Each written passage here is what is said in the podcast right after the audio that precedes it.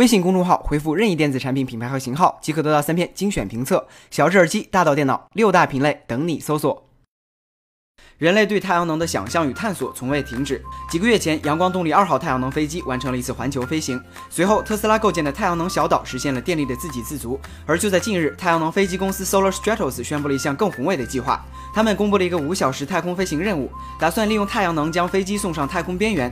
这种飞机可供两人乘坐，双侧机翼表面覆盖长达二十二米的太阳能电池板，配合二十千瓦时的锂电池，使续航时间超过了二十四小时。为了减轻重量，飞机没有密封加压处理，因此。飞行员必须穿着宇航服，同时经受严寒和极低气压的考验。该飞机将在十二月七号公开展示，首次飞行预计在二零一八年进行。如果成功，它将成为首架飞入同温层的太阳能飞机。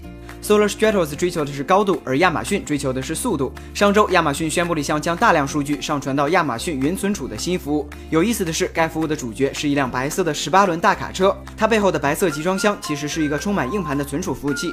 公司或机构在订购云存储业务后，Snowmobile 卡车就会开到其数据中心进行备份。卡车拥有一百万 GB 的数据储量，可以备份整个公司的数据。尽管用卡车拉数据的方式看上去很原始，但它却比光纤通讯速度更快。将一百 PB 的数据从洛杉矶上传到纽约，用光纤传输需要二十多年的时间，而用卡车运输仅需要十天。这也许不是最高的传输速度，但 Snowmobile 一定是最大的移动硬盘。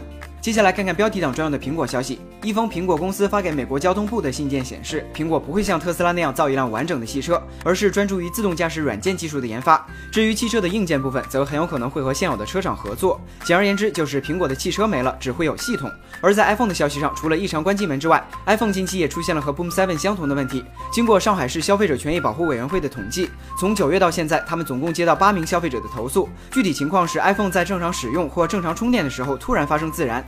尽管目前苹果已经对问题手机做了换机处理，但自燃的原因还是没有找到。加上之前的异常关机问题，专家建议苹果应该对问题 iPhone 做出召回处理。至于 Note 7的爆炸事件，一家名为 Instrumental 的硬件检测公司近期找到了该机的爆炸原因。他们认为激进的设计是 Note 7爆炸的罪魁祸首。三星的设计师希望电池尽可能的大，导致手机的内部过于紧凑。即便他们加入了 CNC 加工的保护罩，用户在使用中同样会出现电池过度挤压的情况，爆炸也就不可避免了。最后来看看国内的消息，裸贷事件早在半年前就已经发生，但直到最近相关的照片才被传播出来。奇怪，我为什么要用才？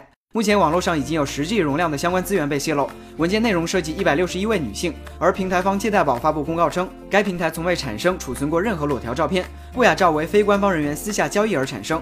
那么问题来了，裸贷不给男同胞算不算性别歧视呢？